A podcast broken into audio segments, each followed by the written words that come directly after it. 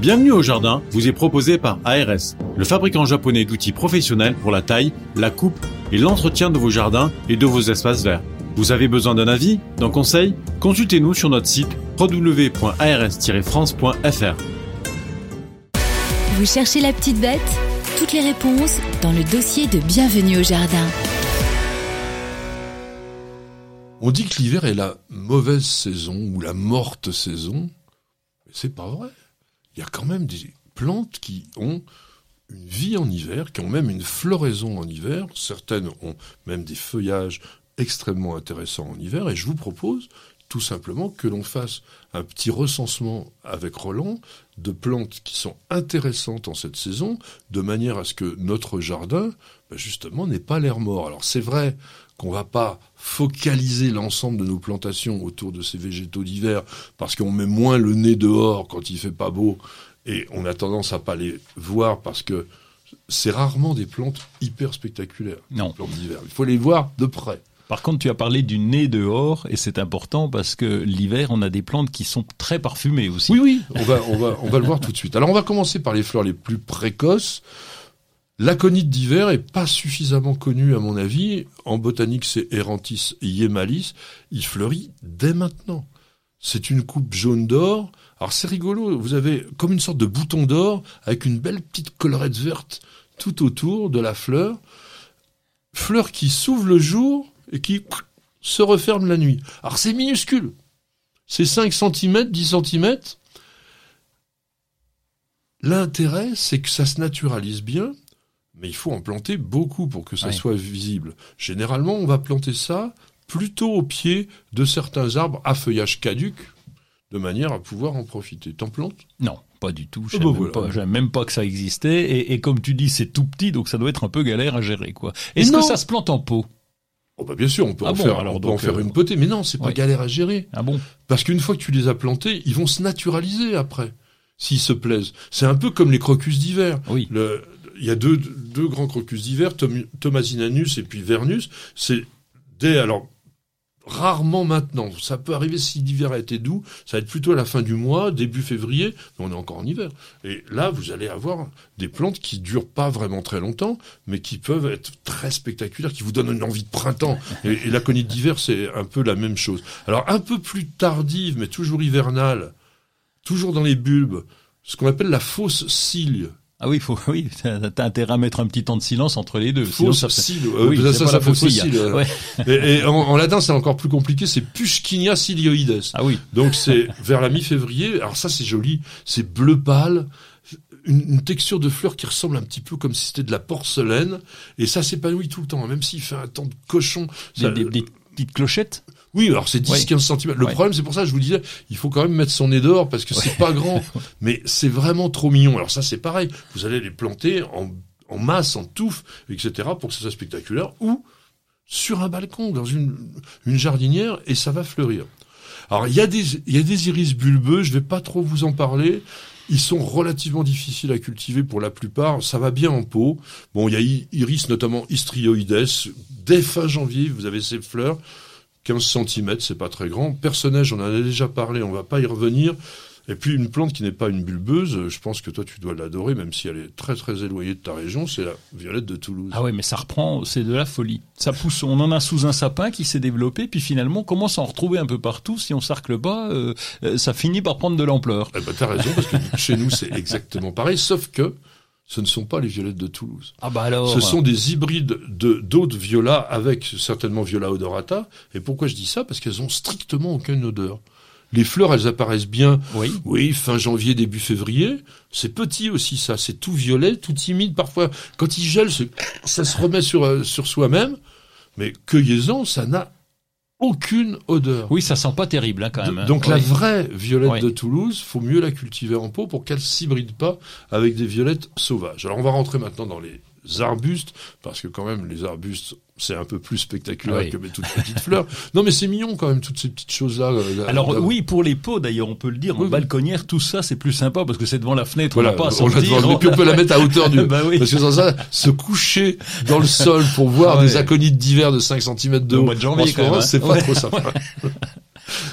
Alors, pour les gens qui habitent des régions à climat doux, Même si la plante est quand même plus rustique qu'elle n'y paraît, l'arbousier, donc l'arbre aux fraises, t'en as? Objection, votre honneur, nous en avons euh, dans le fin fond des Vosges. Et oui, j'ai planté pour tester de l'arbousier, de oui, Arbustus unedo, Arbutus. Arbutus unedo, pardon, l'arbre aux fraises. Évidemment, on n'a pas de fraises, mais on a l'arbuste et on a son feuillage persistant qui rougit un peu en hiver, mais qui tient le coup. Qui tient le coup. Eh ben, c'est bien, mais ce qui est intéressant, c'est quand même d'avoir Ah la oui. floraison. Ah oui, Parce que la floraison, donc qui est rigolote, hein, la floraison, c'est novembre-décembre. Mm.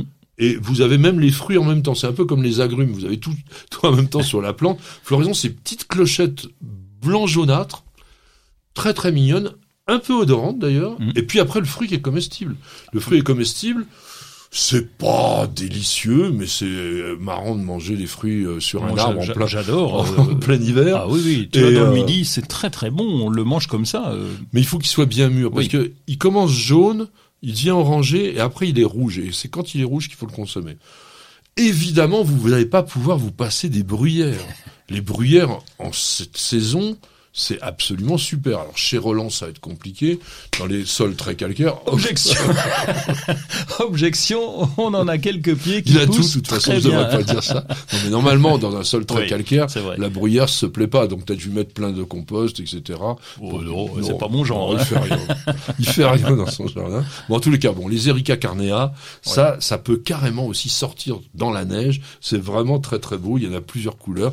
Il y en a des blanches, bien sûr, mais il y en a des roses ou même des rouges. Donc ça, mélanger de la terre de bruyère, du, du sable à la terre d'origine, et ça devrait donner les camélias. Il y a des camélias qui ont commencé à fleurir en automne, donc Oui. les camélias, ça sent quoi? Qui continuent à certaines euh, variétés. Donc ça, c'est vraiment très bien. Et pour une fois, les botanistes ont été intelligents, ils l'ont appelé camélia, ça sent quoi? Ça sent Ça sent très bon, oui. Alors, pas tous, mais quelques cultivars de ça sent quoi? Il y en a un notamment, je vais me faire pardonner ce que j'ai dit la semaine dernière en hurlant contre mes amis de la SNHF qui ont inventé un truc stupide. Ils ont à l'entrée de leurs locaux en plein Paris un camélia ça sent quoi Et je vous dis pas de bêtises, vous rentrez dans le hall, donc c'est une sorte de couloir comme ça extérieur, à 2-3 mètres de distance, vous êtes pris par l'odeur. Une subtilité de parfum absolument superbe. Donc c'est vraiment une plante que vous pouvez planter. Merci la SNHF. C'est un faillot, c'est pas possible. Et vous avez pour... Alors là, t'en as pas. Je suis sûr que t'en as pas. Le Golteria. Non, je l'ai pas, je le regrette. euh, T'as pas le sol. euh, non, mais en pot, en pot, puisqu'on a déjà du skimia en pot, on a quelques plantes de terre de bruyère en pot, mais le Golteria, oui, en pot, ça pousse bien parce que c'est une petite plante quand une même. petite plante, un petit arbuste qui va faire environ 15 cm, mais qui peut s'étaler sur un mètre. Mm. Euh, et qui est vraiment 100% terre de bruyère. Et vous avez un, donc, soit Golteria procumbens, vous avez Golteria mucronata, qu'on appelle aussi Pernetia. C'était son ancien nom botanique, mais il est aussi, lui, il a bougé, il est devenu Golteria, et qui est plus haut, lui. Le- Oui, on le trouve euh, souvent à la Toussaint. Hein, euh, bon, baie rose, rouge, ouais. pourpre, etc. Et tout en même temps. Mm. Il a toutes les couleurs. Donc c'est assez sympa. Alors, tu parlais des parfums. Maintenant, je vais te laisser aller dans les parfums d'hiver, quand même, mon cher. Ah, le, le Daphné mesereum d'une part, et puis il y a le Daphné odora qui a un petit Ouais, mais c'est feuillage beaucoup plus panaché. tard. Odorat, ça, ça fleurit euh, vers avril. Quoi, vers- Ouais, mais qu'est-ce qui sent bon? Ah oui, Ah, non, il non, mais tout ça, le c'est un autre euh, sujet. Ah oui, mais quand adore même, être hors bon, sujet. ouais, ouais, mais Vous savez, je- quand j'étais à l'école, on me mettait zéro si j'étais pas dans le bon ah ben, sujet. je- oh, ben, j'en ai eu pas mal. Ah ben, ça doit être ça. le reste dans le Mésérum, parce que lui, Oui, effectivement, Daphné. il fleurit à partir de février. Alors on le trouve, euh, on le trouve Sauvage. même- oui, sauvage. On le trouve dans les bois et c'est assez assez rigolo quand tu te balades dans les bois. Tu vas chercher te- tes trois derniers champignons qui traînent et tu te retrouves avec cette petite fleur un peu violette là qui est, qui est magnifique. Et puis t'es au mois de février, et t'as l'impression qu'il y a du muguet dans, les bois, parce que ça le parfum entre le jasmin et le muguet, un peu plus épicé.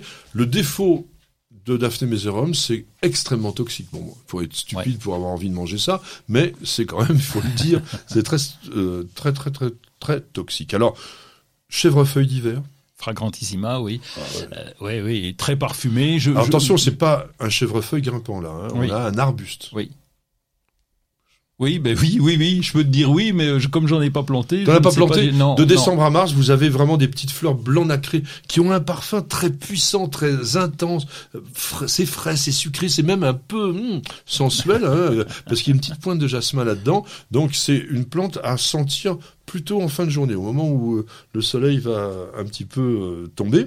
Et puis, Amamélis, c'est plutôt pour le mois de février, mais c'est beau, ça sent bon aussi. hein, c'est vraiment des plantes. Et euh, sa fleur est magnifique. La fleur est magnifique. Moi, je l'appelle l'arbre aux araignées d'or. Ouais. Aux araignées d'or. Oui, et d'autant qu'il y a plusieurs couleurs. Il y a des marrons, il y a des jaunes. Enfin, Voilà.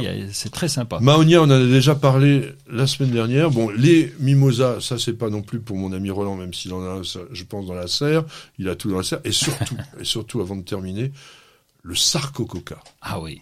Sarcococa ukeriana, petit arbuste qui ne demande strictement rien. On en a planté depuis quelques années dans le jardin. On n'y pense pas. C'est persistant. C'est pas grand. Ça fait un mètre, un mètre vingt maximum. Et en ce moment, alors je sais que ma petite jardinière, elle aime pas cette odeur. C'est bizarre parce que c'est, le problème, c'est la puissance. Parce que c'est à la fois du jasmin, de la jacinthe, du miel et de la vanille. Donc vous avez une sorte de mix particulier, mais ça vous prend une intensité. C'est un cousin du buis, donc c'est vraiment très facile à cultiver. Pour l'instant, les pyrales, elles sont pas allées le voir, Oui. donc on est absolument tranquille. Vous avez écouté Bienvenue au jardin avec ARS, le fabricant japonais d'outils professionnels pour la taille, la coupe et l'entretien de vos jardins et de vos espaces verts. Vous avez besoin d'un avis, d'un conseil? Consultez-nous sur notre site www.ars-france.fr.